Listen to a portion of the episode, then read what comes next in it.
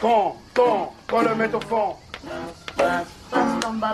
Salut les amis, salut tout le monde, c'est lundi, c'est Passe ton ballon, on est de retour, et oui, on est ensemble pour une heure d'émission, merci d'être avec nous pour ce nouveau numéro de Passe ton ballon, votre rendez-vous foot et web hebdomadaire et, hebdomadaire et surtout bonne année à tous, hein. c'est notre première émission de 2021, donc bonne année, meilleurs vœux tout le monde à tous ceux qui nous écoutent. C'est la 18e de l'émission aujourd'hui, 18, comme le numéro comportait Bafé Gomis, Mauricio Isla, Bill Tuiloma, Morgana Mafitano, Elliot Grandin, Eduardo Costa, Jérôme Bonicel, Abdullah Maïté et surtout, surtout Daniel Montenegro. Et oui, je suis entouré comme d'habitude par mes fidèles acolytes, à commencer par notre technicien en chef qui a failli, je me suis laissé entendre dire, a failli causer un accident de voiture il y a peu. Idriss, comment ah, ça va Ok, d'accord. Donc on balance les vrais bails. bah écoute, ça va. Hein. Je, je serai coupable de meurtre dans quelques heures, mais ça va. Avec moi également celui qui ne savait pas parler avant l'âge de 3 ans et qui fête son anniversaire aujourd'hui, Amaïs. Salut Amaïs, joyeux anniversaire euh, salut Mathieu, merci et salut tout le monde. Et eh oui, c'est mon anniversaire ce soir en effet. Ah bah, t'as, bah, failli pas le fêter, tu te rends compte un peu? Ouais, j'ai, failli. Ou alors dans un autre monde. Enfin, celui que l'on surnomme la Dame Blanche pour sa faculté à apparaître quand on prononce son nom, Azir.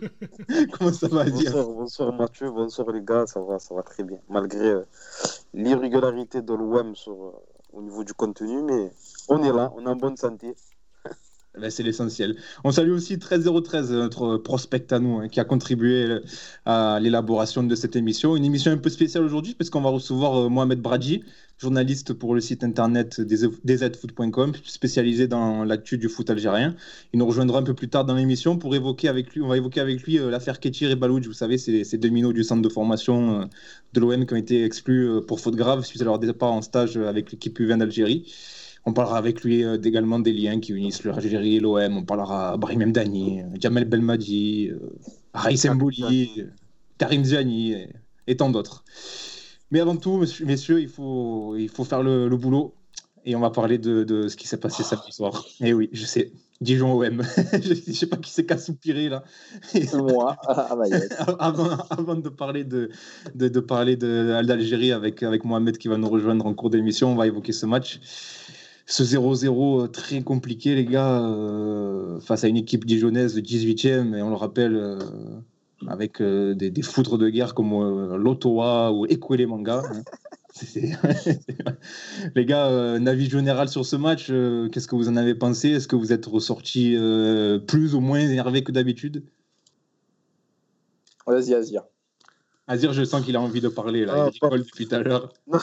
parce que c'est c'est marrant, ça me fait penser aux commentaires qu'on peut lire ici et là sur euh, le, manque de moyens, ou, fait, en tout cas que le, staff d'André Villas-Boas fait avec ce qu'il a quand il affronte l'ogre dijonnais ou, ou Reims ou, Angers ou je ne sais quelle autre équipe faiblarde de Ligue 1. Mais je je suis même pas plus énervé que d'habitude parce que ça commence à devenir euh, habituel justement. Euh, la régularité de l'OM dans sa capacité à avoir un contenu insipide euh, me, voilà, me, chagrine un peu par rapport à mon amour pour le football. Mais après, au niveau des, des résultats, ça reste encore, l'OM est encore, on va dire, euh, plus ou moins dans le bon wagon. Donc, euh, on y a, sur le plan comptable, encore heureux que ça se passe plutôt bien. Mais dans le contenu, malgré quelques éclaircies, par exemple récemment face à Montpellier, c'était plutôt, plutôt intéressant. En tout cas, perso, j'ai trouvé que c'était plutôt plaisant. Mais voilà, encore une fois, un match, euh, surtout en seconde période, où c'est au niveau de l'animation offensive assez, assez compliqué. D'ailleurs, euh, je, me posais la question, je ne sais pas si ça a déjà été, il y a déjà des articles qui ont été faits par rapport à, par rapport à ça, ou des questions qui ont été posées à Andrés Villas-Boas en conférence de presse. Je me posais la question de savoir si, au niveau de l'animation offensive, Villas-Boas était un, des entraîneurs qui, dans sa préparation, se dit que il est là pour mettre évidemment les joueurs dans les meilleures conditions mentales, mais leur permettre d'être rigoureux sur le plan défensif et après offensivement qu'ils fassent, qu'ils fassent un peu ce qu'ils veulent parce que au niveau de l'animation, euh, au niveau des combinaisons, de la complémentarité qu'il peut avoir entre les joueurs, ça reste encore euh, très très poussif. Amayas, je sais que toi tu veux, tu as soupiré, donc on te donne la parole. en, en, fait, j'ai soupiré parce que c'est toujours les mêmes arguments qu'on va ressortir en cas de victoire et c'est les mêmes arguments qu'on va ressortir euh, bah, quand on fait une contre-performance comme euh, celle-ci face à Dijon. C'est toujours la même chose. Là, contre Dijon, tu joues bien. Allez, euh, le premier quart d'heure, tu démarres bien, puis ensuite, il n'y a plus rien. quoi. C'est fade au niveau du jeu et tu attends toujours que ça soit un, un exploit individuel pour de débloquer la situation. Là, une fois n'est pas coutume, ça aurait pu être Radonjic, vu qu'il a eu deux, trois occasions, mais bah, là, cette fois, il n'a pas marqué. Mais sinon, ouais, au niveau collectif, il n'y a rien. C'est. Franchement, je suis blasé, vraiment. Après, évidemment. Alors, il faut, dire, euh, il faut dire à nos auditeurs que Amaya, c'était pas pour qu'on parle des matchs. Il a dit, venez, on fait juste le dossier direct.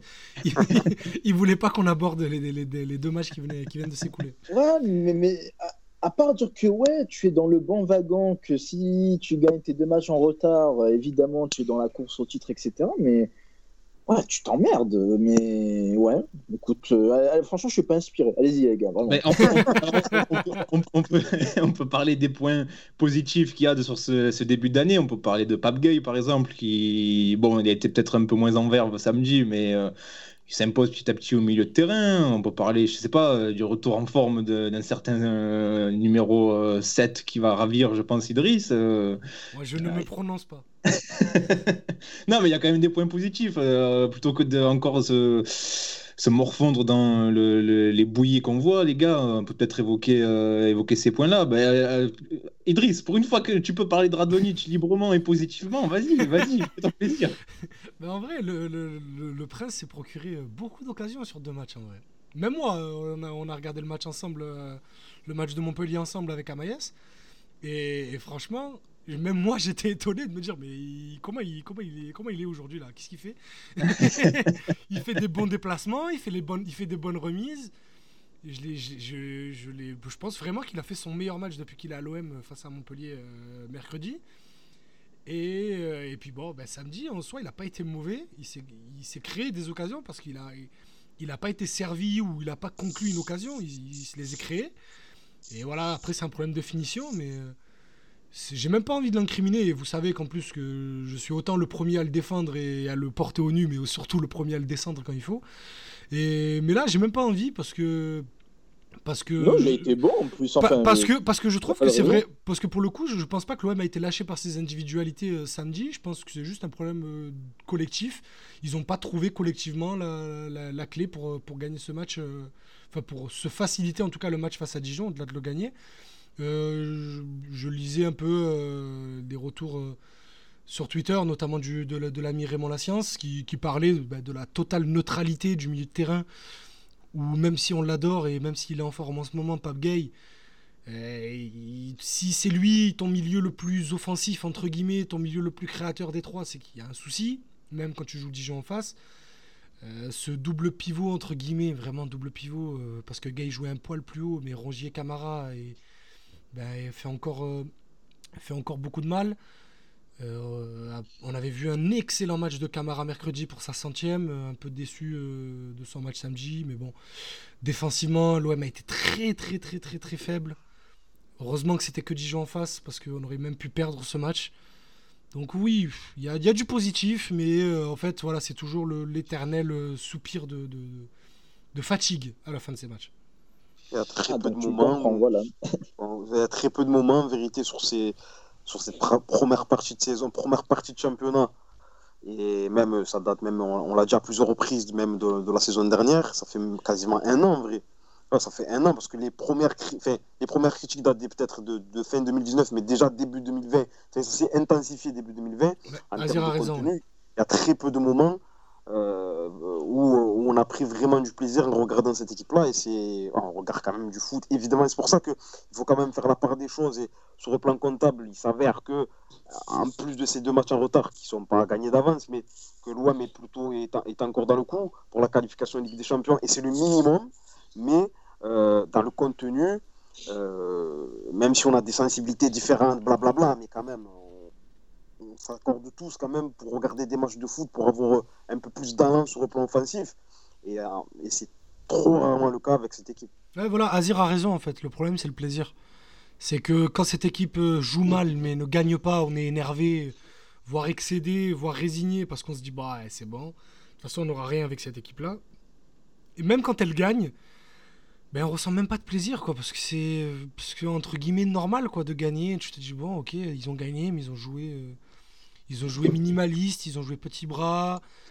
Le contenu est vraiment pas terrible donc euh, tu te dis voilà bon tant mieux on a gagné au moins on n'est pas énervé mais on n'est pas non plus content quoi. On est, dans, que ce- vous- on est dans cet entre-deux un peu, un peu, un peu bâtard comme le vieux, l'expression triviale. Est-ce que malgré tout, euh, il y a des prestations individuelles à retenir là sur ce match de samedi euh, Il y a un joueur qui vous a particulièrement plu euh, Oui, samedi, gay. Guy encore hein Gay, oui. Gay, euh, même Tovin n'a pas été non plus ridicule. Mais pas gay, oui. qui sort peut-être un peu tôt. Sa sortie peut-être, euh, sa sortie couplée à celle de Radonic, j'aurais jamais pensé dire ça, mais a fait du mal, euh, a fait du mal à l'équipe parce que Radonic apportait de la profondeur aussi et, et de la vitesse et il a été remplacé par Payet qui était en train de bouder, donc euh, ça n'a pas. ça ça- aussi. Ouais. Non, Alors, est-ce que, est que j'en parle ou pas? Vas-y, vas-y. Euh, Parce qu'en plus, je sais pas si vous avez tra- si vous êtes traîné. Oh là là, le français.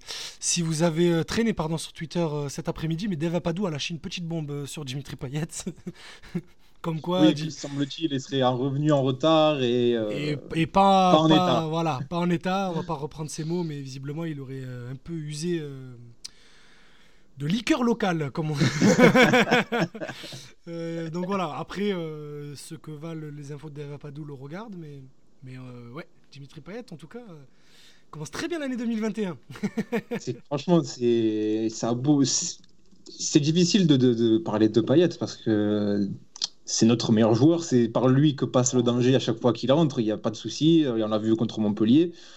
Mais pff, il a 33 ans, quoi. C'est pas possible au bout d'un moment de devoir jouer à- à- au père Fouettard, là, de devoir le punir et le mettre sur le banc. Et tu me fais une, tu me fais une célébration, je suis fou. Là, c'est, faut arrêter. C'est, c'est pas possible. Il a 33 ans. On dirait Je- Booba, là, qui fait ses clashs. C'est bon, grandis, là. C'est... Est-ce que je peux entendre Azir sur ce sujet, s'il vous plaît?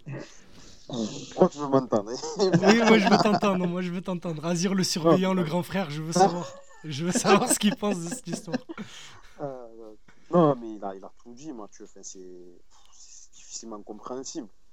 Enfin, moi, je n'arrive pas à capter après, peut-être qu'il y a des choses euh, entre, les, deux qu'on ne sait pas, parce que voilà, c'est toujours, on n'est pas dans le vestiaire. Enfin, en tout cas, moi, j'ai pas forcément d'infos particulières dans le vestiaire. I- Idriss est un insider, normalement, il doit avoir des, des, petites, euh, des petites pépites à nous, à, nous, à nous donner pour nous éclairer encore plus, parce que l'extérieur, en tout cas, c'est.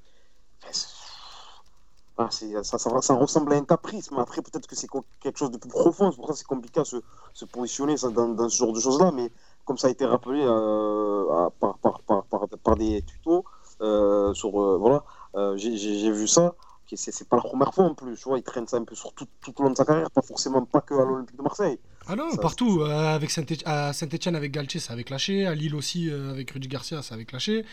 Euh, Avec ça a- Bielsa à l'OM. hein. avec Bielsa, ça a clashé parce que. exactement, exactement, Et, exactement. me- et même pas, et même pas que euh, le l'épisode, on va dire, de son départ en vacances euh, avant le match de Lille. hein. Et ça avait clashé aussi en fin de saison. Bielsa lui reprochait euh, euh, un manque d'investissement en entraînement et lui reprochait aussi euh, sa baisse de régime en match. Ça avait clashé aussi euh, avec Tovin et Bielsa au Brest, ça avait clashé. Ah, Payet, ça arrive, ça clash très très vite. hein. Donc, euh, ouais, forcément, si c'est si c'est de manière récurrente, c'est peut-être le problème, il est un peu chez lui et que normalement, tu te dis qu'avec l'âge, avec l'expérience, tu te bonifies un peu par rapport à ça, ou en tout cas, tu arrives à prendre du recul par rapport à certaines décisions et faire en sorte que de, de, faire mentir ton, ton coach ou la décision de ton staff sur le terrain, mais sans être dans des, des, célébrations un peu, un peu étranges. Après, derrière, faire un match un peu où tu n'es pas dedans, mais surtout pas forcément sur le plan, sur le plan technique. Ça peut arriver de passer à travers. Mais dans l'attitude, dans ce que renvoie ton langage corporel, et c'est dommage, ça renvoie quelque chose de, de, pas très sain. Dans le langage corporel, comme tu dis, euh, quand tu compares son entrée samedi et celle contre Montpellier, c'est le jour et la nuit. Contre Montpellier, il rentre vraiment déterminé et tu le sens piqué dans son orgueil. Et, et d'ailleurs, il le prouve en marquant et en faisant une très bonne entrée. Mais tu le vois rentrer samedi, par exemple, il est, ça se voit qu'il a kiffé la gueule et qu'il a tout sauf envie d'être sur le terrain. Quoi. Bah, euh, Comme je vous le disais lors de mes coups de gueule euh, quand on était encore en studio RK13, Dimitri Payet, le problème, et c'est pourquoi il m'énerve euh, à ce point, c'est la motivation. Parce que s'il a envie, c'est le meilleur joueur de l'équipe et un des 3-4 meilleurs joueurs de Ligue 1. Mais il, Mais il n'a pas souvent envie. mais il a, il a, il a jamais envie. Ou alors il a envie sur Ouais. 4 matchs. C'est ça, c'est ça. Et puis après, il il s'éteint, quoi. C'est pénible. Bon, J'ai mis le calendrier là en visuel pour voir un peu à quoi ressemblent nos 5 prochains matchs. Déjà, il y a un match que- qui nous attend euh, mercredi, les gars. Ce trophée des champions contre Paris. euh, Qu'est-ce que, qu'est-ce que vous, comment vous appréhendez ce match-là euh, Déclaration d'avant-match m'ont déjà, m'ont déjà. Voilà, ouais, déjà, oui. On va se prendre la- le fameux, le sempiternel rituel d'avant au MPG, l'argent contre la passion, etc. Euh, je pensais qu'au bout d'un moment, ça, on allait comprendre. Ah non, mais non, non, non, non, non, Jamais. non, non, non, non. Ah là là. Je me languis la vidéo de la Provence mercredi matin. Mais les gars, est-ce que est-ce que c'est au MPG Est-ce qu'on on, on pense plus à ça ou on pense plus au fait que c'est le trophée des champions et que oh, pff, Bah non, c'est On au, fout un MPG, le trophée des champions, c'est ça justement, on s'en fout un peu. C'est plus au MPSG. Après, moi, le truc qui me fait peur, c'est le, le, le, le- le retour de bâton du Zumba Café. Là. ah, je pense qu'il peut être très compliqué. Ouais. Ah là, le Zumba Café, là, il va, il va piquer. Là. Je pense, je- En plus, je sais Oh, pas si vous avez... même pas- Je suis même pas sûr en vrai. Ouais, je sais pas si vous avez vu, mais Neymar, visiblement, est dans le groupe. Ouais, mais- ouais, mais ils sont pas en forme. Vraiment, c'est. Pourquoi, si tu nous, fais un match sérieux, tu nous- peux les taper. hein. Pourquoi nous, on est comment Ouais, mais, euh, mais l'OM est imprévisible. C'est ça- c'est ça qui est fatigant. Ils, ils peuvent te sortir un gros match contre Paris. C'est ça, et trois jours après contre Nîmes, euh, couché d'un 0-0. euh, Et visiblement, si tu lis entre les lignes, Villas-Boas, il a l'air intéressé pour gagner ce trophée. En gros, il comprend pas que ça, ça ait aussi peu d'intérêt euh, en France comparé Ouais. à d'autres. Voilà, parce que lui il transpose ça au Community Shield qui a quand même un peu plus d'importance en Angleterre. euh, Quand on n'est pas qualifié pour l'Europa League si on gagne Eh non. non, non. Malheureusement, non.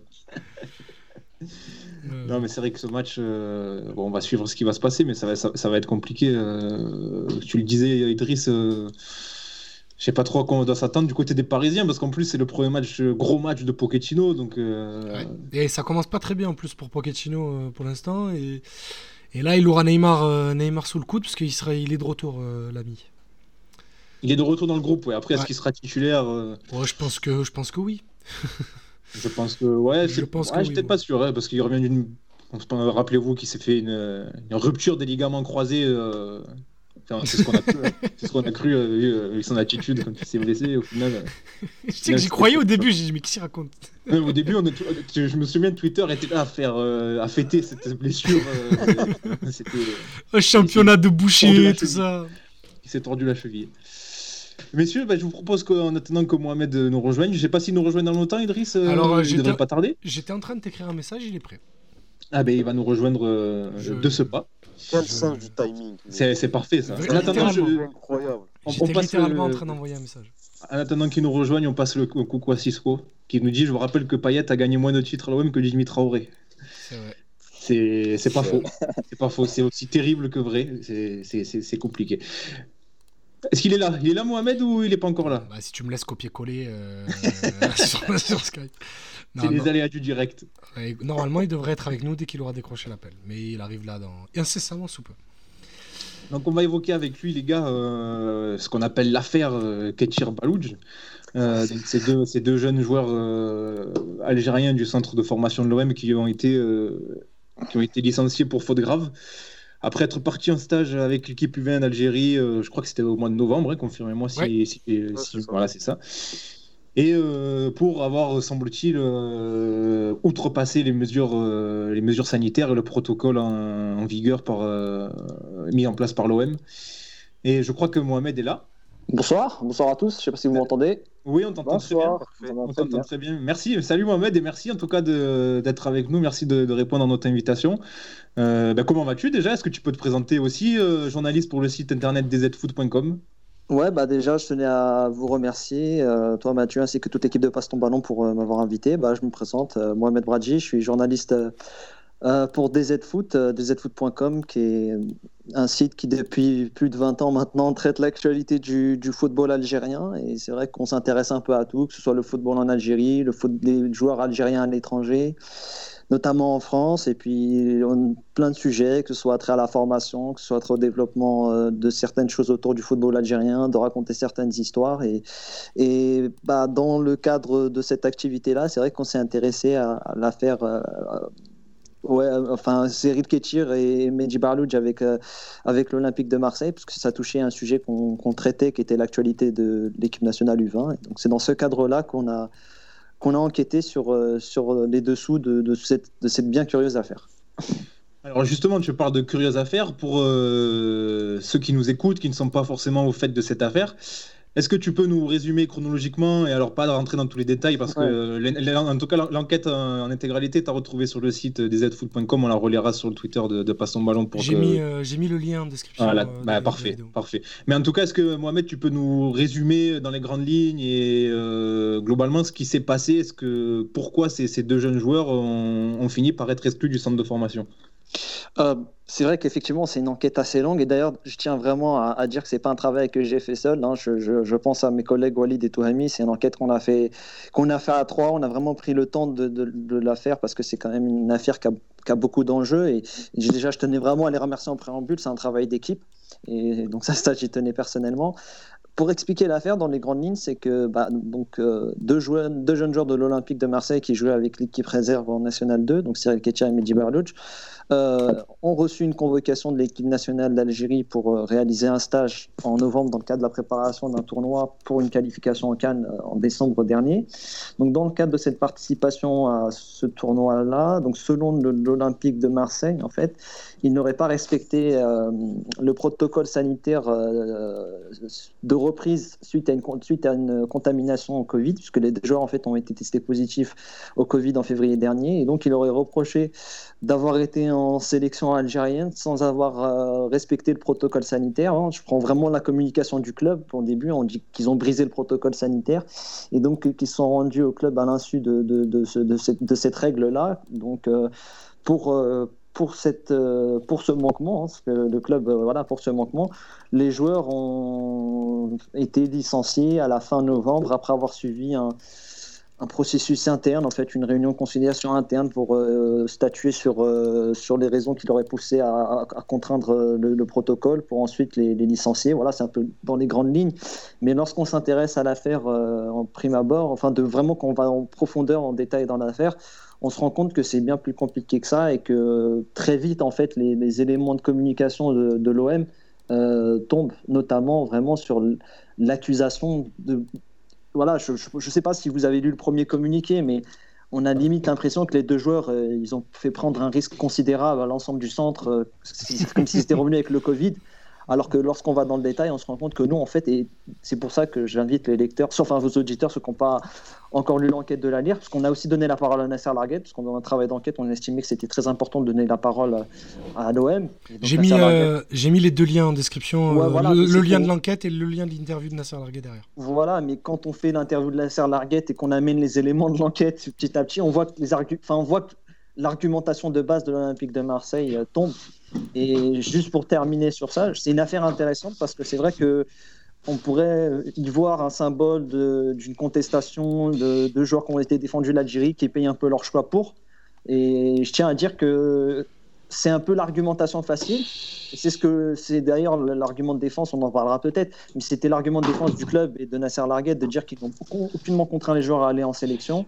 Et je pense que là, là c'est pour, ça que ça nous a intéressé d'enquêter sur ça. C'était pour savoir démêler un peu le vrai du faux et ne pas faire des joueurs des symboles. C'est-à-dire, voilà, essayer de comprendre qu'est-ce qui s'est réellement passé. Et c'était le but de notre enquête. Alors, euh, Idriss et Azir, vous qui suivez de près le, centre de formation de l'OM et les équipes de jeunes, vous nous en avez parlé très tôt de, cette affaire. Je me rappelle, euh, quand on se retrouve dans la, vie de tous les jours, euh, très très tôt, vous nous en avez parlé. Et euh, très très tôt aussi, comme le disait Mohamed, vous avez fait remonter des. qu'il y avait beaucoup. Ça, ressemblait plus à un imbroglio qu'à vraiment une, faute des jeunes ou, ou quelque chose d'autre, quoi. Euh, bah, je, sais, bah, sais, pas si Azir veut, dire quelque chose. vas-y, vas-y, continue. Euh, bah, c'est ça, en fait, c'est ce que dit Mohamed, c'est qu'en fait, dès le début, il y avait une incompréhension. Euh, quand c'est tombé, euh, bah, dès, en fait, dès le début, il y avait cinq joueurs qui avaient été sélectionnés, en plus de Cyril et Mehdi. Il y avait, Yassine, il y avait Yacine Ressa, il y avait Yanis Adjem et Joachim Kada.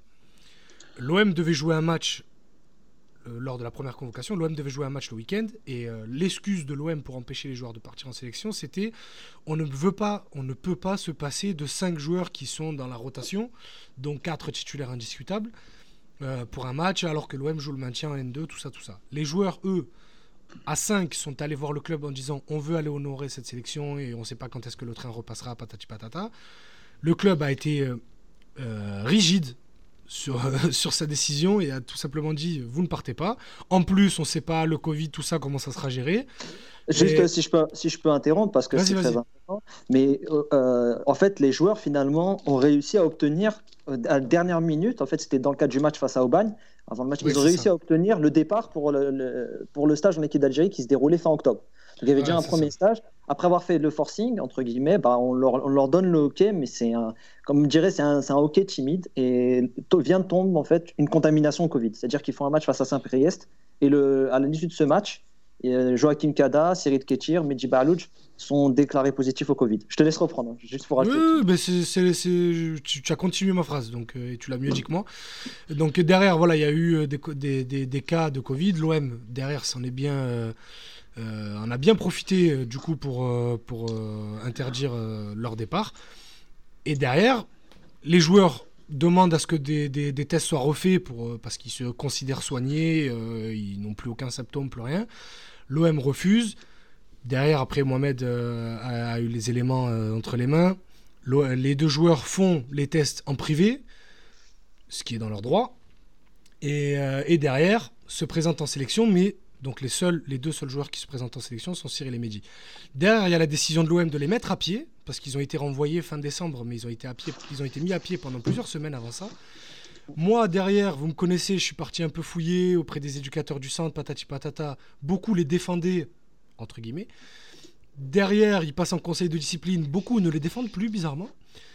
Euh, et, derrière, il y a la décision de, de les licencier. En plus, pour le Cyril Kétir qui tombe juste après euh, les problèmes disciplinaires de son petit frère. Du coup, les deux frères Kétir euh, ne sont plus au centre de formation de l'OM. Ah, Je, euh, si, je, tiens, je, tiens, à préciser Vas-y, quelque Mohamed, chose. vas-y, Mohamed, vas-y. que, en fait, dans la chronologie des faits, euh, ce que l'OM ne dit pas au début dans son premier communiqué en parlant de protocole sanitaire, c'est qu'en fait, les joueurs suivent une partie du protocole sanitaire. C'est-à-dire qu'ils sont contaminés à la mi-octobre au Covid.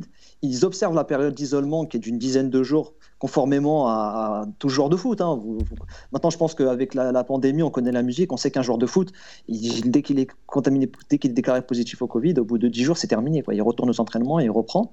Donc il y a un protocole sanitaire, on s'est renseigné, c'est bon, un protocole un peu plus compliqué, mais si on peut rentrer dans les détails, c'est que les joueurs doivent passer environ 5 examens. Ils doivent passer une IRM, ils doivent passer un test PCR négatif, Ouais. ils doivent faire une échographie, ils doivent faire un ECG, et ils doivent faire un test d'effort. Et nous, ce qu'on voit dans la chronologie, c'est que une partie des tests, donc dans ce protocole-là de l'OM, sont passés, en fait, et avec des cardiologues partenaires à la Timone. Euh, et les seuls examens manquants, c'est une échographie et un ECG. Et donc, quand les jeunes en fait demandent bah, quand est-ce que les rendez-vous vont être planifiés, les rendez-vous sont à chaque fois décalés en fait. Ouais. On leur dit voilà, il y a le plan blanc, euh, il y a- donc il y a le plan blanc, donc les cardiologues sont pas disponibles. Or nous, ce qu'on voit, c'est que dès le 2 novembre, ils font une partie de ce protocole-là avec un test d'effort. C'est un peu technique, hein, peut-être que les auditeurs vont se perdre, mais c'est vraiment pour. pour non, non, pour l'instant, c'est clair, vas-y. C'est qu'un test un test d'effort, il faut un cardiologue en fait. C'est-à-dire qu'un- c'est-à-dire que euh, nous, on s'est renseigné, on a essayé de comprendre combien de temps dure un test d'effort, combien de temps dure un ECG, combien de temps dure une échographie. C'est plus compliqué d'avoir un test d'effort que d'avoir un ECG et une échographie. Donc en gros, on leur a dit que pour, en fait, euh, techniquement, ils sont virés parce qu'ils ont été faire une échographie et un ECG ailleurs, alors que les rendez-vous ont été décalés, mais qu'ils ont réussi à faire un test d'effort qui est beaucoup plus complexe à la Timone avec un cardiologue. Ouais, Donc, c'est pas, euh, donc, pas cohérent. c'est pas cohérent en fait. C'est-à-dire que pour un, un rendez-vous, alors, et le- le- le- la chose dans la défense de l'OM, effectivement, c'est de dire qu'il y a eu le plan blanc. Or, le plan blanc, on l'a regardé, il a été déclenché le 25 octobre. Donc, le 25 octobre, ok, les cardiologues sont pas disponibles, mais vous avez un rendez-vous le 2 dans le cadre du protocole sanitaire. C'est là, avec ces éléments-là, enfin, voilà, on s'est dit, il y a quelque chose qui, il y a quelque chose qui cloche, quoi. C'est pas, c'est pas logique. Donc, les jeunes, en fait, voyant que, voyant que les, les- les rendez-vous n'arrivent pas, bah, ils ont pris effectivement l'initiative, et ça, ils l'ont toujours assumé. C'est-à-dire que euh, faut être clair, c'est-à-dire que les, les joueurs ont, ont pris l'initiative de, de, de, de- de faire ces tests-là avec un cardiologue privé, c'est-à-dire cette échographie, cette ECG qui prennent euh, 45 minutes hein, à tout casser, pour pouvoir les déposer ensuite au centre de formation, euh, euh, au euh, exactement, au service médical ou à l'administration du club, et dire voilà, bah, nous, vous avez fait une partie du test, on vous donne cette partie-là, on va en sélection. Et c'est de là que naît et qu'on ne reconnaît pas, en fait, on dit, vous avez brisé le protocole parce que vous avez fait les tests en dehors du cadre du club. Or, et c'est ce que notre enquête montre, c'est que il y a une incohérence parce qu'à minima, ils ont fait une partie de ce protocole-là avec des cardiologues du club. Pourquoi il manque que deux examens? Et même techniquement, en fait, et ça, c'est dans l'interview avec Nasser Larguet, on a expliqué que techniquement, au niveau de la loi, déjà, un joueur, un joueur de football, c'est un, c'est un, un, un individu comme vous et moi, et il est en fait, dans la loi, hein, il est libre d'aller faire ses tests médicaux ailleurs si on ne peut pas lui prescrire de soins, si le, cadre dans lequel on doit lui prescrire des soins est, impossible. C'est-à-dire pour sa propre santé, pour sa propre intégrité, il, est il a le, libre, libre arbitre d'aller voir un autre médecin. Et la qualité des, des, des, tests qui sont faits par le médecin est reconnue comme, euh, comme conforme. Voilà. Et c'est ce que, au fil de notre enquête, l'OM euh, bah, en fait, a contesté. On a eu un échange, voilà, vous avez l'interview avec Nasser Larguette, on a eu un, échange avec lui autour de ça. Et c'est comme disait Azir, c'est vrai que là, quand on remontait le fil, on voyait énormément d'incohérences. Et ça, en fait, ça ne matchait plus avec le discours du début de ils ont brisé le protocole et ils ont été faire des tests sans qu'on prévienne personne. Alors que, voilà, même dans les échanges, par exemple au niveau du conseil de discipline et autres, bah, il est bien référé qu'il y a eu des échanges et qu'il y a même une autorisation verbale de la part de Nasser Larguette Bon, après, il dit que c'est conditionné, au service, conditionné à l'accord du service médical. Ça, c'est ses mots. Donc, nous, on reprend ces mots. Mais ça prouve aussi qu'il y, a un discours qui, En fait, il y a un discours qui est, incohérent. Voilà. Amaya, est-ce que vous voulez poser une question non, non, bah, bah, pas une question, mais du coup, euh, Mohamed l'a dit dans son explication, ouais, ça ressemble là, euh, tel que sont décrits les, les, faits, à une explication bancale. Voilà, euh, un spécialiste, c'est un spécialiste. Et j'imagine mal l'OM, si les deux joueurs en question étaient des cracks absolus, leur mettre des bâtons dans les roues, si voilà. ils voir un cardiologue. Je pense que là est le nœud du problème. Avancer ça pour dire oui, ils ont brisé le protocole, donc on va carrément les licencier du club. Ça va un peu loin pour euh, la faute que c'est, entre guillemets. Alors, pour compléter ce que dit Amaïs, et parce que j'ai toujours le rôle du méchant dans cette émission, euh, les deux joueurs étaient en fin de contrat, enfin sont en fin de contrat techniquement en juin 2021, et que les deux, de toute façon, on savait que le club ne comptait pas les garder d'ici euh, d'ici la saison prochaine, l'un et l'autre. Donc, moi, dès que j'ai appris leur mise à pied, et ensuite que la mise à pied était bien évidemment euh, dans un but de licenciement plus tard, tout de suite, je me suis dit, oh, c'est bizarre. L'OM cherche peut-être à, se débarrasser de deux contrats finissants. Euh, de toute façon, euh, ils sont très peu confiants sur, euh, sur la, poursuite de la saison. En plus, Cyril joue au milieu de terrain qui est un poste plus que fourni en réserve. Donc je me dis, peut-être que ça sert juste de prétexte. Mais je me pose la question. J'ai pas d'éléments pour le, pour le confirmer. Je ne peux pas de toute façon euh, le confirmer tant que la personne concernée, celle que j'ai mis à l'écran euh, pendant que je parle, le dit, mais je suis en droit, je pense, de me poser la question. Euh, Mohamed, tu parlais de, de, Nasser Largué et de l'interview que vous, que vous avez fait avec lui. alors lui, quelle est sa version des faits? Comment, comment il se défend? Comment il défend le club? Je pense que l'erreur dans cette affaire, et c'est ce qu'on aurait pu penser à prime abord, c'est de faire de cette affaire une opposition OM Algérie et prendre les deux joueurs comme symbole d'un d'un conflit et, de tomber un peu aussi dans un conflit euh, de guerre entre Algérie et Maroc. Moi, je pense que c'était ça allait au-delà de ça en fait. C'était la mauvaise chose à faire. Et disons que Nasser Larguette, sur ses éléments de défense, il était préparé à ça donc nous, très gentiment, il a accepté l'interview. Voilà, et on lui a dit écoutez, nous on vient dans un esprit d'enquête et de donner la parole à l'ensemble des parties concernées. Et il pensait qu'on allait aller sur ces éléments-là. Donc effectivement, son extrait de défense, c'était de dire je ne refuse, je n'ai jamais refusé de sélection. J'ai de très bonnes relations avec la fédération algérienne. Je me suis entretenu, je m'entretiens à, à maintes reprises avec le DTN algérien qui est un ami.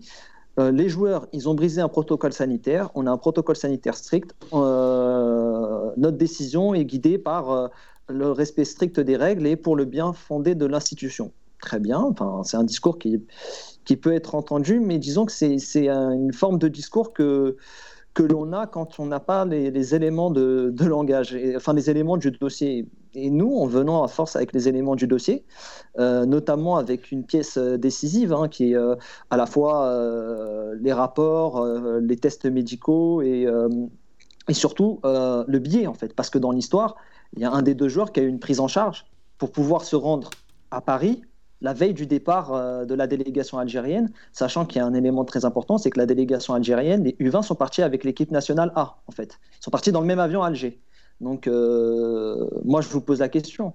Est-ce que vous pensez que la Fédération algérienne de football, qui va organiser un déplacement avec des joueurs tels que Yassine Brahimi, euh, Riyad Mahrez, Aïssa Manji, Raïs Mboli, va prendre le risque de prendre deux jeunes joueurs qui ont le Covid pour infecter le reste du groupe ça paraît, ça paraît surréaliste. Hein. Même pour l'Algérie, ça paraît trop gros. Voilà, même pour l'Algérie, ça, paraît trop gros en fait. Donc c'est en venant avec ces éléments-là, avec ces... et, tout de suite, tout de suite, le, bah, le fait, les éléments de défense de, de M. Larguet sont tombés quoi. Ils sont tombés et on est rentré dans. Euh, je, je, je, je, pense que là, je vais sortir un peu du côté journalistique, c'est personnel, mais dans le sens où voilà, je pense que c'est pas. Mais on est rentré dans le, pour moi, on est rentré dans le surréaliste en fait.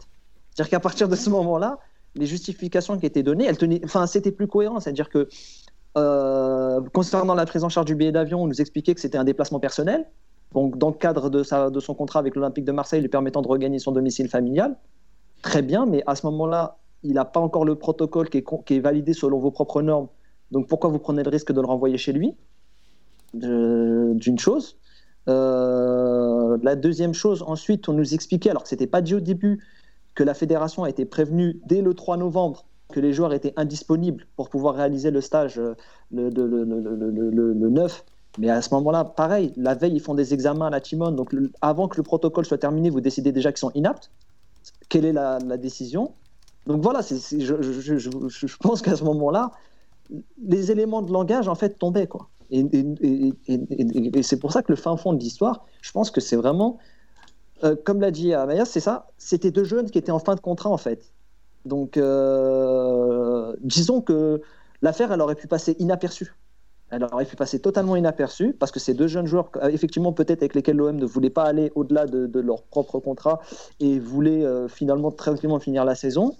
Hum, néanmoins, les éléments qu'on a font que bah, la défense de l'Olympique de Marseille tombe. Et là, j'ai le, le premier communiqué qui nous avait été envoyé par l'OM et, justement, pourquoi je vous disais ça? Parce que le, club s'attendait typiquement à ce qu'on aille dans le fait que l'Olympique de Marseille a refusé une sélection à des Algériens. Or, c'est pas le cas. Et l'axe de défense de Nasser Larguet, c'est de dire moi, je suis toujours ouvert à laisser des jeunes, jeunes, jeunes du centre partir. Il nous a cité l'exemple de, Imran Moussaoui euh, avec les U17 et un jeune, joueur, Yassine Dahmani, je sais pas si. Oui, oui, oui, oui c'est ça, Damani, défenseur central. algérien, préciser. mais bon, il a choisi. Mais on nous cite voilà, ces exemples pour dire mais nous, l'OM, on est totalement disposé à les laisser partir. Mais nous, notre, défense... enfin, notre travail d'enquête, c'était de dire mais on n'est pas du tout sur ça en fait. Nous, on veut juste reprendre la chronologie des faits on veut votre version parce qu'il y a certaines choses qui méritent d'être éclaircies. Et à la fin, bah, je pense que les lecteurs, enfin voilà, après c'est à vous de, de, dire comment vous avez perçu l'enquête, mais je pense que voilà, on a compris que qu'il y avait trop de zones d'ombre pour que ça puisse respecter le cadre d'une de la de la de l'argumentation qui est donnée par l'OM. J'ai le communiqué. Euh, j'ai le communiqué euh, devant moi, j'ai cette phrase qui me paraît surréaliste, hein, je vous la lis. Euh, ces sanctions résultent notamment de la violation d'obligations contractuelles essentielles relatives à l'hygiène de vie qu'impose la profession d'un joueur de football. Dans un contexte sanitaire extrêmement sensible, messieurs Mehdi Barlouj et Cyril Kéchir ont rejoint la sélection U20 algérienne sans l'accord de notre club et au mépris du protocole sanitaire strict du Covid-19 auquel ils étaient soumis avant toute reprise d'une activité sportive et dont ils avaient pourtant parfaitement connaissance. Enfin, je ne sais pas comment vous l'interprétez, mais on a l'impression qu'ils ont. Oui, ils sont à côté de la plaque. Et voilà, ils, ont, fait, le mur et qui sont partis en cachette. Euh, ouais, c'est ça. On dirait qu'ils ont déposé les résultats d'analyse sur le bureau et qu'ils sont vite partis à l'aéroport derrière, tu vois. Et puis même, et, encore, vous, je pense que vous êtes, voilà, vous êtes, euh, euh, vous êtes des spécialistes du club, vous êtes au sein de l'environnement du club, donc vous connaissez un peu comment ça se passe derrière et les dessous de l'affaire. Mais moi, je personnellement, je suis totalement étranger au contexte de l'OM parce que je suis plutôt concentré football algérien. Mais j'ai vu des réactions à la suite de ce communiqué. Ils disent, bah, la sanction est logique ils ont fait prendre un risque à tout le club, ils ont posé le protocole ah, sanitaire. On avait limite l'impression qu'ils allaient contaminer tout le champ. T'as fait connaissance avec le pastis Twitter, bienvenue. On salue d'ailleurs. J'ai pas de préjugés, tu vois, mais, mais je veux dire par là, c'est moi c'est ça ce qui m'a intéressé. Tu vois, par rapport à ces éléments-là, on, se rend compte très vite que c'est, enfin. Oui, oui, non, mais on est d'accord avec loin de ça. Ah, ça, aurait, pu se régler différemment. Je pense que les deux parties sont perdantes, aussi bien l'OM, parce que voilà, je, pour moi, je maintiens que ce sont des explications bancales. Et pour les gamins aussi, euh, ils vont avoir une étiquette justement de, de, jeunes qui peuvent euh, créer la polémique, etc.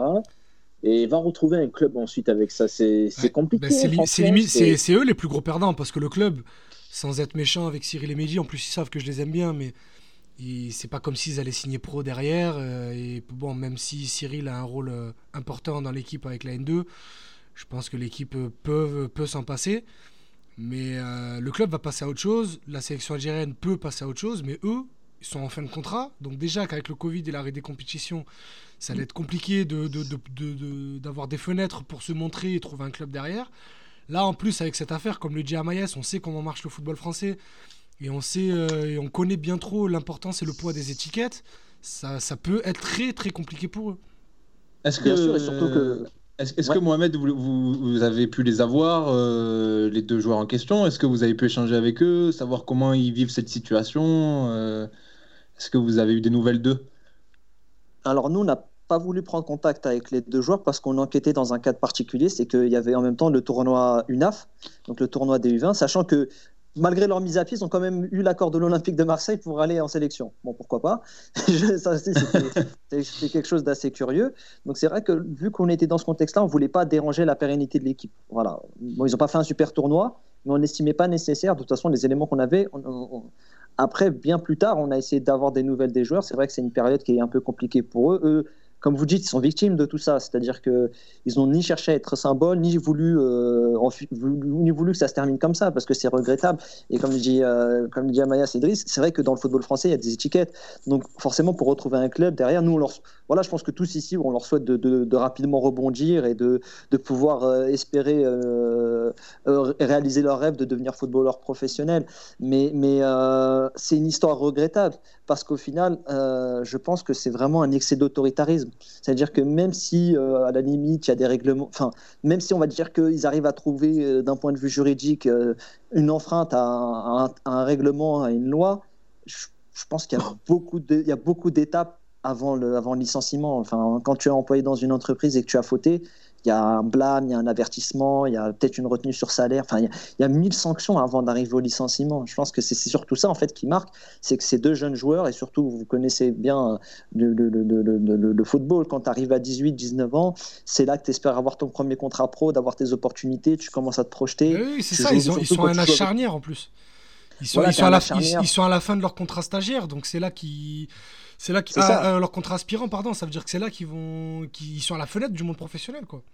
Exactement, tu as la fenêtre du monde professionnel. Les deux joueurs jouaient en N2, les deux joueurs jouent avec la Nationale 2, donc forcément, il y a aussi l'optique de se projeter sur un après, surtout quand tu as des matchs face à des réserves d'autres clubs professionnels. Donc forcément, te relever de ça, c'est quelque chose d'assez compliqué. Et on espère vraiment qu'ils vont réussir à se, se, relever, se relever de tout ça. Euh, pour l'Olympique de Marseille, comme vous dites, c'est une affaire qui est classée. Et puis, c'est pas une affaire qui a eu un écho médiatique hyper... Euh, hyper euh, voilà flagrant enfin je veux dire euh, j'ai beaucoup de respect pour notre travail ce qu'on fait à DZ Foot mais c'est à la limite c'est en Algérie quoi. Je veux dire euh, et même encore l'Olympique de Marseille voilà c'est très bien qu'elle a une telle cote de popularité auprès du public algérien que les dégâts de l'affaire vont être minimes même s'il y en a bah après, moi, je, je, regarde de loin le, contexte marseillais. Je sais que les relations maintenant entre Pablo Longoria et Nasser Larguet ne sont pas, sont pas au, top. Que, que, je pense que Pablo Longoria veut aussi revenir un peu dans le jeu, dans, dans le centre de formation. C'est un euphémisme. C'est un euphémisme, sont pas au top. Je dis, je dis ça parce que vous êtes, vous êtes spécialiste du contexte. Moi, je ne le suis pas. Tu vois, je regarde ça de loin. C'est pour, pour ça que je souligne. C'est pour ça que je souligne ce que je dis. mais, mais je pense que cette affaire, elle a c'est une affaire regrettable. Parce que, ni les joueurs, ni l'Olympique de Marseille n'avaient besoin de ça pour, euh, envenimer une situation qui, était franchement banale. Je veux dire, des joueurs, normalement, des joueurs qui vont dans des sélections, c'est quelque chose de, c'est quelque chose d'assez classique, quoi. Enfin, surtout quand on a des bonnes relations, surtout quand on, insiste entre les bonnes relations entre, la DT, entre le DTN euh, algérien et, et M. Nasser Larguet, qui est directeur du centre de formation. Enfin, il y a tous les éléments pour que normalement ça soit facilité, quoi. Pour conclure sur, euh, sur, cette affaire, euh, quelle suite maintenant va-t-on donner à, cela? Est-ce que les joueurs vont porter cette affaire devant les tribunaux? Peut-être, je sais pas. Hein. Qu'est-ce que, est-ce que vous avez des infos sur ça? Hmm, je pense que là, au niveau des joueurs, la priorité c'est de retrouver un club. Ça, c'est ça clairement hein, de ce qu'on a de ce qu'on a compris. Euh, attaquer au pénal. Bah, on Ouais, va je être, pense pas. euh, je pense pas parce qu'on va être carte sur table. C'est un contrat aspirant stagiaire. Il se termine en juin. Il n'y a pas grand chose à gagner. Quoi. Enfin, peut-être une victoire morale, mais, mais comme l'a dit euh, Idriss, euh, le football français, on te colle des étiquettes et très clairement, si tu commences à attaquer euh, au pénal, tu as d'autres clubs qui peuvent être refroidis. Quoi. C'est le, foot, le monde du Ouais, football, c'est il ça. fonctionne aussi comme ça. hein. C'est, Ouais, ouais. donc, euh, euh, donc euh, peut-être qu'il y a une victoire médiatique, il y a peut-être une victoire d'image, mais au final, euh, je pense pas qu'il y aura de suite. Après, voilà, je suis pas dans le secret, euh, secret des, des Non, je joueurs. pense pas non plus. Voilà, et puis surtout, moi, ce que moi personnellement, parce que c'est mon côté euh, football algérien, mais, mais je m'attendais à une réaction de, la fédération beaucoup plus vive. Alors, à la suite de l'enquête, on va pas se mentir, il y en a eu une. La fédération, a, via l'intermédiaire de plusieurs officiels, a pris contact avec le- les joueurs et leur entourage pour leur témoigner du plein soutien et de la pleine coopération de la fédération à les suivre euh, dans leur démarche. Néanmoins, comme je vous ai dit, voilà, au vu du contexte, au vu des éléments que vous avez cités, est-ce qu'ils vont faire une démarche? J'en ai peu l'impression. Et, c'est, voilà, je trouve vraiment dommage que la fédération n'ait toujours pas communiqué. Je dis toujours pas parce que j'ai l'espoir qu'elle euh, finisse au moins par euh, réagir euh, de manière officielle par voie de, voie de presse, donc par communiqué ou par directement avec les médias. Idriss, je crois que tu avais une question pour conclure. Euh, oui, parce que dans, dans la sélection, ils étaient une trentaine. Il n'y avait pas que Cyril et, et Mehdi. Est-ce que les autres clubs. euh, Est-ce qu'il y a eu d'autres cas avec d'autres clubs de, de, de, de- Pas à ma connaissance. Parce que, parce que, bah, parce que dans l'équipe, il n'y avait, il y avait que, des, que des expatriés, il n'y avait pas de local. De locaux. Non, il y avait- beaucoup de locales, si, si. C'était, Ah ouais en fait, c'était, Ok. c'était, c'était 8 joueurs locaux et, et euh, sur la finale hein, des, des 20 Ouais. 23, 24, 8 joueurs euh, binationaux et le reste, c'était que des locaux, pardon. Ok, pardon. Et, Mais sinon, il n'y a pas eu d'autres problèmes avec des expatriés ou quoi? Non, parce que c'est, en fait, ça rentrait dans le cadre d'un travail qui était beaucoup plus approfondi, qui était, donc la FAF a monté, la Fédération algérienne a monté ce qu'on appelle une task force, donc qui était, qui est basée, euh, qui est une, espèce de cellule de détection sur le territoire français, enfin partout où est la diaspora, pour pouvoir repérer les talents, les mettre en lien avec le projet de la DTN et de la fédération et les amener en sélection. Et cette task force-là a une relation très étroite avec les clubs. Et il peut toujours y avoir des discussions. On a le cas de certains joueurs qui, ont, qui sont venus que pour quelques jours et qui sont que repartis, mais à chaque fois c'était fait avec l'accord euh, l'accord des clubs cités. Donc, Voilà. euh, c'est bien, l'OM qui a décidé de. C'est bien Bon, l'OM qui a décidé de faire son, de faire son petit jeu. quoi. Bien sûr, mais après, bon, bah, euh, je pense que ça peut arriver des fois. euh, Non, mais le problème, c'est que quand ça arrive, ça arrive toujours avec nous. Oui, mais, oui, mais tu vois, dans ce, dans ce, tu vois, si on va dans ce sens, dans ce sens-là, et c'est ce que je disais tout à l'heure, c'est que tu sers un peu l'idée qu'il y a un antagonisme fédération algérienne euh, OM.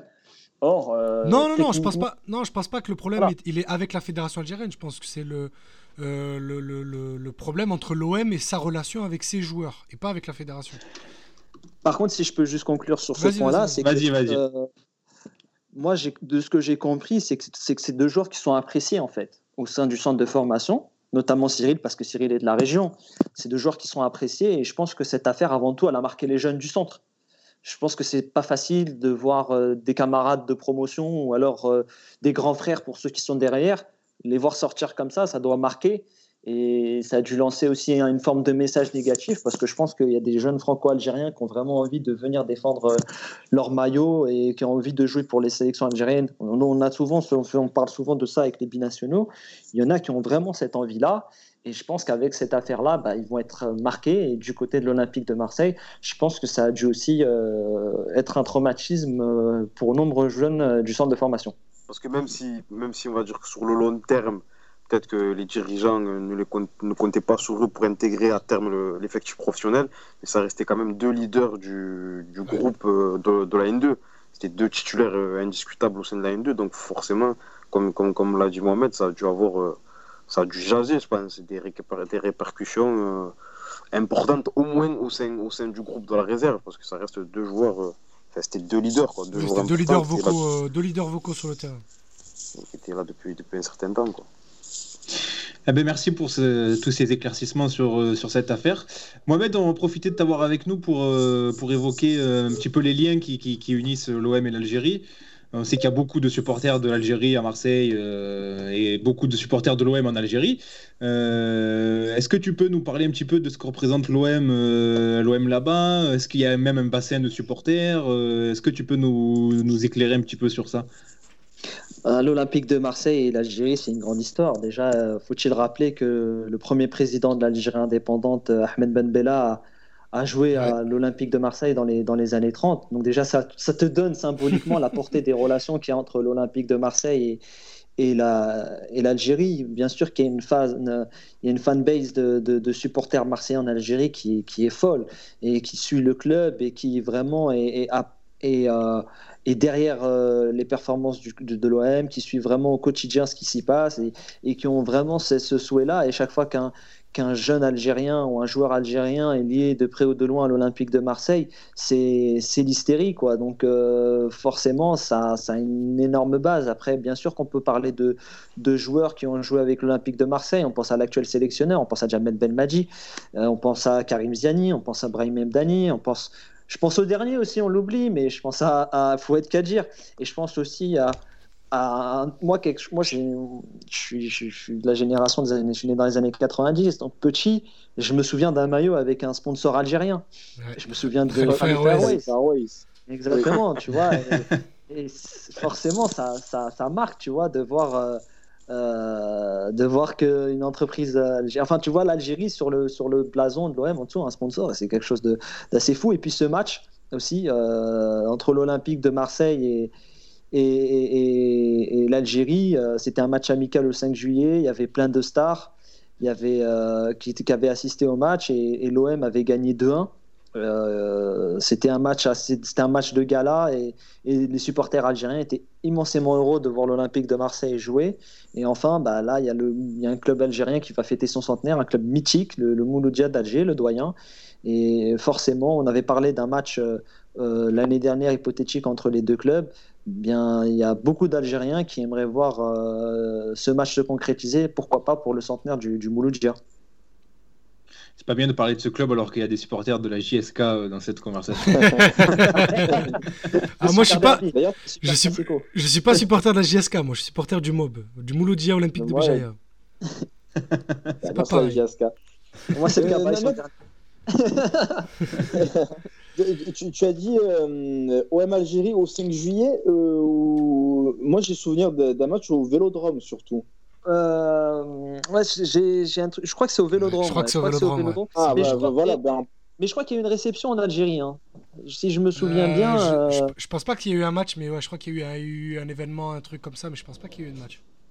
Si, si, si, si, moi je me souviens parce Ouais. qu'il y avait. euh, bah, en fait, pour. euh, Ouais, j'ai Ça pas, avait j'ai fait assez- ça avait tête. ça avait fait polémique parce que les people qui étaient venus euh, euh, pour regarder le match avaient été payés. Voilà, Ah. c'était. c'était- Il faut toujours une petite pirouette. euh, Ah là là, je suis, je suis en train de, de faire des recherches sur ça. Écoutez-moi, s'il y avait Enrico Ouais, je- on arrête le live. Il y avait, Cat- il y avait- il y avait Catherine Deneuve. Il y avait Catherine oh Deneuve, là là, magnifique. Faut que je trouve côté- cette photo. À côté de l'ancien président, euh, à côté de l'ancien président euh, Bouteflika. Ah, je me rappelle. Ah, c'est c'est incroyable. Ça, je me Ah, rappelle pas écoute du moi, ma vie aujourd'hui est dédiée à trouver la photo de Catherine Deneuve à côté d'Abdelaziz Bouteflika. c'est mon seul objectif dans la Ah oui, vie. ça, c'est- je la trouve, c'est une relique. Hein, cette photo. Mais en tout cas, confirmé, voilà, je, je, je- peut-être, alors peut-être que c'est au Vélodrome, mais j'avais, j'avais- j'étais sûr que c'était, il y avait un match en Algérie. Parce que Je- je le, le Vélodrome, euh, j'avais assisté en fait. Euh, j'étais petit, j'étais au stade et euh, l'OM avait gagné justement.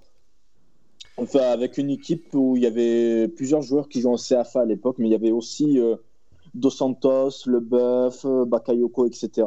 Mais en fait, il y avait Mansouri, etc. Ah, tu sais, des, des deux côtés, euh, c'était les points. L'équipe d'Algérie, c'était, la, c'était, les, c'était les années noires, hein, vraiment. C'était, Ah, c'était la catastrophe, oui. Ah, c'était catastrophique. Et je pense que côté OM, l'équipe aussi, elle faisait pas rêver du tout. Ah ben, c'était l'époque Ah où on bah, jouait le maintien. je viens- Je viens te citer Bakayoko, donc déjà. euh, J'ai une question pour les Algériens que vous êtes. le- les Algériens, enfin, pour, surtout pour Idriss et Amayas, Algériens et supporters de l'Olympique de Marseille. euh, votre cœur était euh, de quel côté ce, ce soir-là ou ce jour-là? Moi, j'étais trop jeune pour m'en rappeler. Ah ouais, chez ton euh, Lui, il avait déjà 14 ans à l'époque. non, je, je, crois que je venais. Euh, J'étais arrivé à Marseille il n'y a pas si longtemps que ça. Et non, je crois que c'était du 50-50, vraiment, parce que je suis aussi attaché à Marseille qu'à l'Algérie. Donc, euh, j'ai crié sur tous les buts, mais je crois comme euh, tout le monde. Tu vois. Même s'il y avait une majorité de supporters algériens, enfin, du moins, une majorité de supporters aux couleurs algériennes. Voilà. En tout cas, si les auditeurs peuvent vérifier, peut-être que j'ai eu un trop de mémoire, mais je suis quasi sûr qu'il y avait un match et que l'OM est venu à Alger. Euh, voilà, vérifier. Moi, je suis en train de. J'avoue qu'en même temps, j'essaie de vérifier. Je vais là, euh, là, là, le problème pendant l'émission, j'essaie de pas trop prendre de, de, de bande patiente, mais je chercherai après. Ouais, si, si.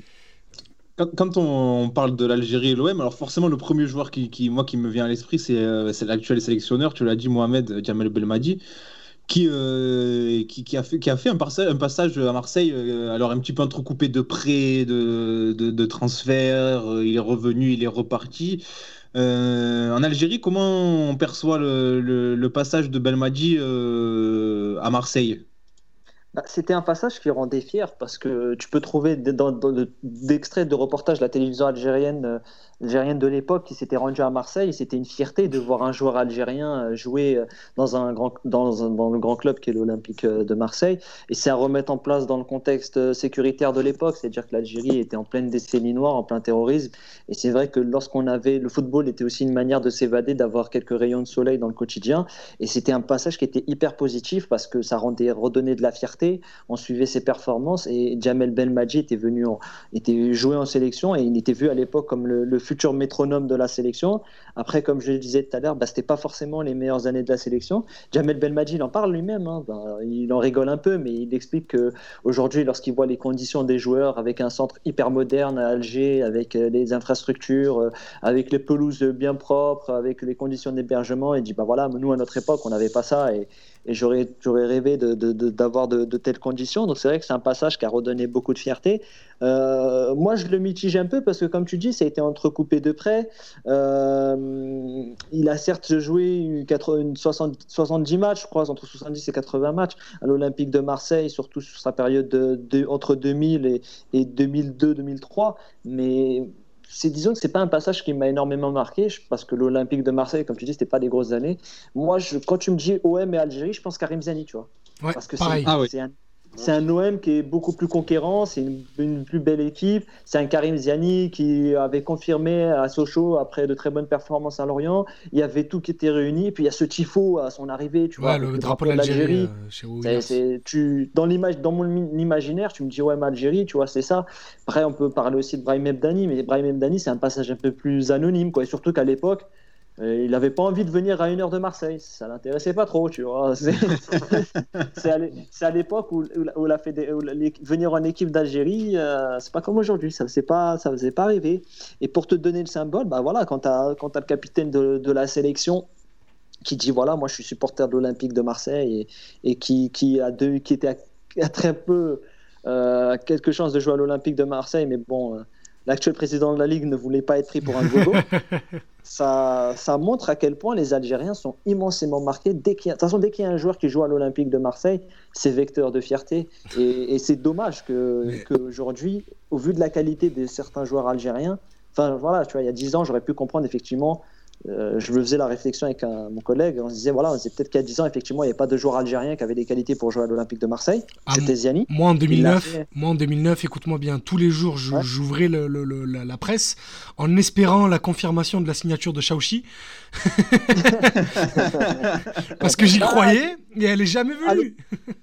bah, tu sais, en Algérie, c'est toujours bizarre parce que on ne sait pas si c'est des contacts d'agents, si c'est un émissaire, si c'est officiel, tu vois. Donc, euh, bah, que ça nous a fait tous rêver. Ah, mais moi, Shaoxi au euh, Vélodrome, mais derrière Mandanda, mais j'en ai rêvé. Tu imagines on a, on a, Imagine Mandanda en 2012, quand euh, il se fait expulser après, après Milan.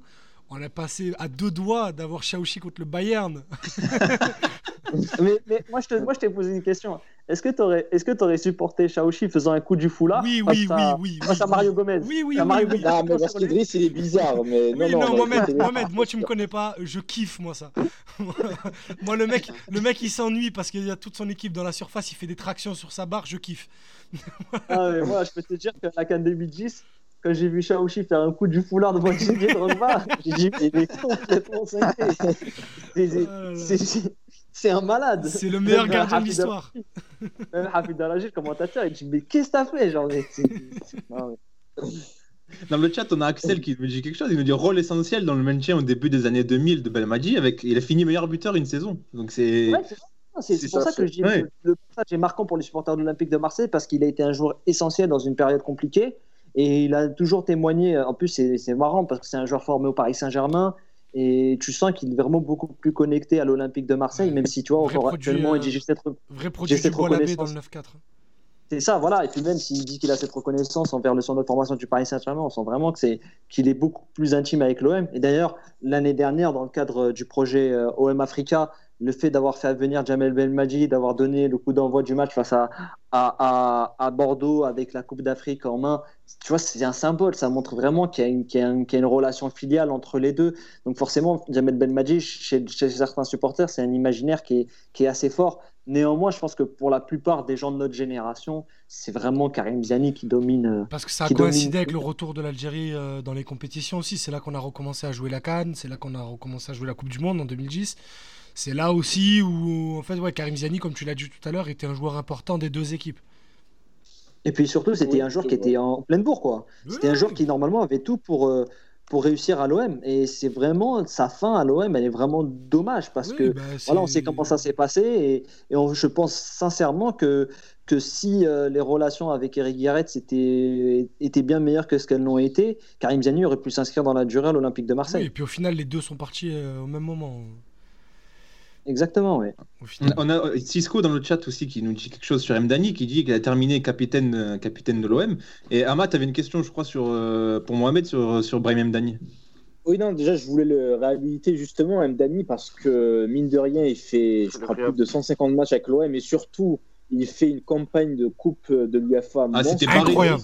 Mais vraiment. Ouais. Bah, Parce qu'on parle à juste titre titre de. On parle à juste titre des Drogba et Meriem qui ont été fantastiques, mais Mdani, le, en 2004, il était Ouais. phénoménal. Gros match à, gros match à Anfield. À Anfield euh, contre Liverpool, il est incroyable. On fait un partout là-bas. Il a pris Emile Eski, il l'a mis dans sa Porsche arrière, il lui a dit tu restes là. non, il, est- il était très fort. Et, et justement, euh, Mohamed en a parlé tout à l'heure. Mdani, pour le coup, il est venu très tard en sélection. Il est venu, euh, je crois, en 2008 ou un truc comme ça. Et justement, C'est ça. euh, déjà, c'était pour montrer euh, aux plus jeunes qui nous écoutent euh, que l'Algérie, si aujourd'hui on est champion d'Afrique, bah, à l'époque, c'était pas la même. Et il y avait des joueurs qui refusaient de, de venir jouer en sélection. On a- Et surtout, On avait une charnière bizarre, il y avait Mehdi Meniri et tout. C'était une, une sombre Ouais, époque. Ouais, il y en avait, il y en avait plein. Mehdi Mehdi Méniri et Ismaël Bouzid. Voilà, Bouzid. Ah, avait- d'ailleurs, j'ai mon rédac chef euh, récemment qui m'a montré un maillot euh, de Kim Maroc de, de, d'Ismaël Bouzid. Oh, les souvenirs. maillot de l'époque, hein, tu sais, il lui avait donné et tout. J'ai regardé, j'ai dit, oh là là, j'ai j'ai dit, c'est vrai, j'ai dit, on est passé de Jamel Ben Lamri et Samondi, j'ai dit, à 10 ans, on s'appelait Ismaël Bouzid, Mehdi Meniri, Larbi Hosni. Oh, Bref, vas-y, Et Ama, du continue. coup, Je, je voulais, sa- je voulais savoir justement qu- qu'est-ce qui a expliqué la volte-face de Brahim Mdani parce que je me souviens qu'il avait refusé à plusieurs reprises de venir en, euh, en sélection. Oui, c'est pour ça que je te disais que Brahim Mdani, pour moi, c'est pas un- ça, ça me retient pas dans les souvenirs parce que, tu vois, euh, enfin, surtout à l'époque, j'étais jeune et je comprenais pas que des joueurs refusaient l'Algérie. Donc, j'ai toujours un peu cette, euh, cette inimitié. C'est pas méchant, mais voilà, je veux dire, euh, moi, Brahim Mdani, il est venu un match et je l'ai oublié. Je veux dire, c'est un peu, euh, un peu à son échelle comme Ali Benarbia, quoi. Il est venu vers la fin de sa carrière, il a fait quelques matchs avec nous et puis salut. Il n'est pas, il, il restera pas gravé dans mes, souvenirs. Mais, je pense qu'effectivement, c'est un peu lié à ça, c'est un peu lié au contexte de l'époque. Il faut aussi rappeler aux auditeurs qu'à l'époque, l'Algérie n'avait pas les infrastructures qu'elle avait maintenant. C'est-à-dire qu'ils faisaient des regroupements en, région parisienne. La, la- la génération d'Antaryaya, Karim Ziani, quand ils viennent en 2004. Et après, il faut une campagne de qualification au Mondial 2006 désastreuse, notamment avec une défaite 5-1 face au Nigeria.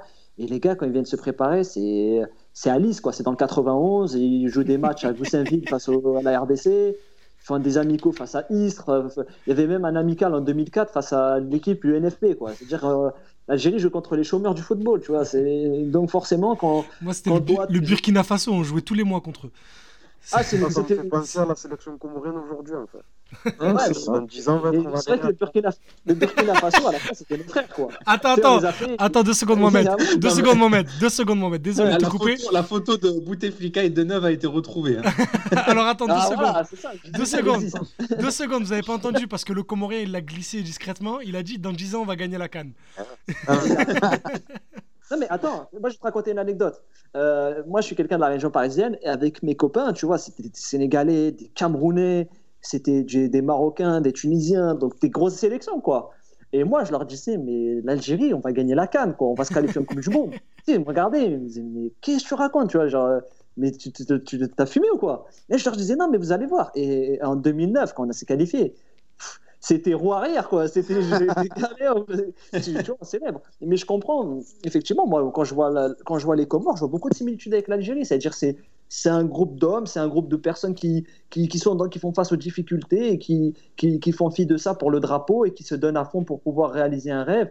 Et on veut que les Comores se qualifient à la, Coupe d'Afrique, on veut que les Comores aillent en Coupe d'Afrique parce qu'ils le méritent, parce qu'il y a une fantastique communauté comorienne en France, notamment à Marseille, qui le mérite, parce qu'il y a des talents, et parce que quand tu travailles bien dans le football, tu as des résultats, et, et on peut que souhaiter le bien pour le Comore, et on souhaite qu'ils aillent sur la voie de l'Algérie.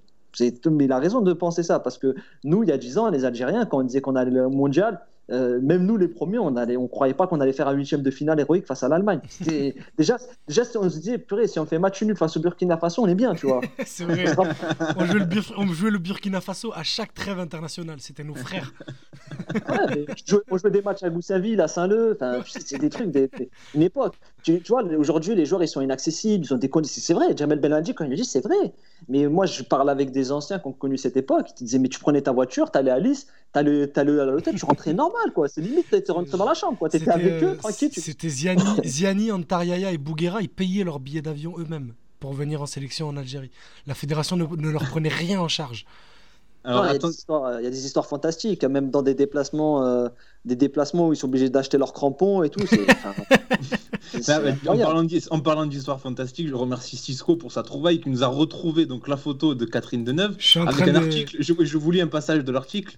Deux noms se sont rapidement dégagés Gérard Depardieu et Catherine Deneuve lors du match entre l'Olympique de Marseille et la sélection algérienne qui a eu lieu à Alger. Les deux acteurs ont été payés 600 000 francs pour y assister, alors que Catherine Deneuve est connue pour ne pas apprécier les joutes footballistiques. Donc, ça confirme aussi qu'il y avait ça confirme bien qu'il y a eu un match à Alger. Oui, oui, c'est bon, on a, retrouvé le match à Alger, c'était le 22 février 2001. Voilà, exactement. 2001, il y a eu un match. Et je crois que c'était pour, bah, voilà, c'était un match notamment caritatif après, euh, après les, les, inondations à, à Babelwed. Voilà. Mm. Pour, conclure l'émission, il nous reste 5 minutes. Euh, Mohamed, on voulait parler avec toi aussi de, l'OM School Alger, qui a, ouvert il n'y a pas très longtemps la première école de foot euh, de l'OM en Algérie. Enfin, du moins, c'est ce qu'a vendu l'OM. Euh, est-ce que tu peux nous en parler un petit peu, euh, toi, qui, es sur place Est-ce que c'est une vraie initiative? Est-ce que c'est un petit peu plus de la com Est-ce que tu as pu aussi y aller? Est-ce que tu peux nous en parler? Alors moi personnellement je suis pas allé mais des Foot on a couvert l'ouverture de l'académie parce que ça a été une ouverture qui a été très médiatisée. Alors pour rappeler hein, c'est voilà, c'est une école de football. Enfin, l'OM n'est pas un précurseur dans ça. Hein. Tous, les clubs de football qui veulent s'implémenter à l'étranger ont des écoles de foot. Le Barça, l'Inter, le Real, tout le monde fait ça un peu partout, notamment en, Asie, en Amérique du Nord. Euh, en Algérie, on avait le cas de quelques clubs, notamment Villarreal, l'Espagnol Barcelone. C'est pas des expériences qu'on réussit. L'OM est revenu avec un projet similaire, donc euh, un partenariat avec un Foot Five, pour euh, prendre en charge euh, une école de football dès l'âge de 5 ans, ça va jusqu'à l'âge de 16 ans. Donc effectivement, tu, tu as un accompagnement pour pouvoir réaliser des matchs, pour pouvoir t'entraîner avec des formateurs qui sont agréés par l'Olympique de Marseille. Bon. moi, je suis assez critique avec ce genre d'initiative parce que pour moi, c'est vendre plus une image qu'accompagner un réel projet de formation. C'est-à-dire que Enfin, peut-être que je suis un peu utopiste, mais payer pour jouer au football, je trouve ça un peu limite. Je, trouve que quand tu payes ta licence dans ton club, il n'y a rien de mieux. Quoi. Payer tout un ensemble pour te dire que voilà, tu as des équipements, tu as un protège tibia OM, tu as, la tenue de l'OM. C'est pas ça qui compte en fait. Je pense que ce qui compte avant tout, c'est le plaisir de jouer, c'est développer un certain apprentissage du football, c'est se retrouver avec, euh, avec ses copains et apprendre à évoluer ensemble. Je pense que c'est beaucoup plus important que d'avoir le blason d'un club. Bon, maintenant, voilà, il y a une clientèle pour ça, tout comme en Amérique du Nord, bah, il y a une clientèle pour ça, tout comme en Asie, il y a une clientèle pour ça. Et c'est un projet qui, euh, qui, suit son bonhomme de chemin, qui a été hyper couvert, parce que comme je vous l'ai dit, l'OM et l'Algérie, il y a une relation euh, intense entre les, les, entre les deux entités. Et, euh, et on verra où ça nous mènera. Bon, moi, je suis un peu critique, mais c'est une critique plutôt globale que j'ai à l'initiative de ce genre de projet. Néanmoins, j'ai pu discuter une fois avec un dirigeant d'un club algérois donc le CRB Louis Dead, le CRB Belcourt, qui nous avait indiqué, parce que voilà, le CRB a été racheté par un grand groupe, une grande holding euh, publique, et ils sont un peu en train de restructurer. D'ailleurs, ils font un très bon début de saison. Ils sont sous les ordres de Franck Dumas. Ils, sont, ils ont notamment battu un club kényan 6-0, euh, euh, et puis ils ont réussi à gagner là-bas 2-1. Et lorsqu'on avait pu faire des visites des locaux, discuter un peu avec les, dirigeants, on nous a expliqué que justement le directeur administratif de l'OM, Laurent Colette, était venu, avait vu le projet de formation qui a été mis en place, notamment par l'ancien DTN, Boalem Sharef, et qui avait l'idée d'un partenariat.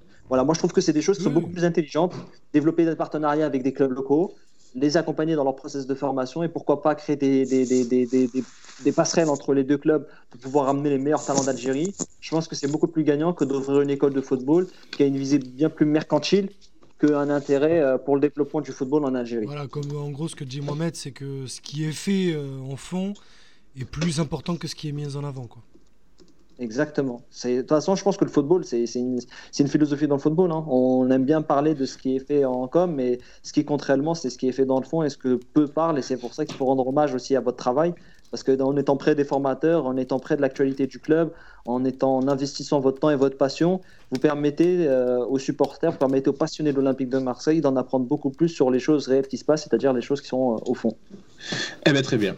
Eh ben, très bien. Merci beaucoup, Mohamed. Merci d'avoir été avec nous. C'était très intéressant, très instructif. Et on, vous a mis en description euh, le lien de l'enquête, de l'interview de Nasser Largué également sur l'affaire Ketchir et, et Balouj. N'hésitez pas à aller la lire. C'est très instructif et on en apprend, on apprend tout sur cette affaire. Merci encore, Mohamed, d'avoir été avec nous. C'était un plaisir.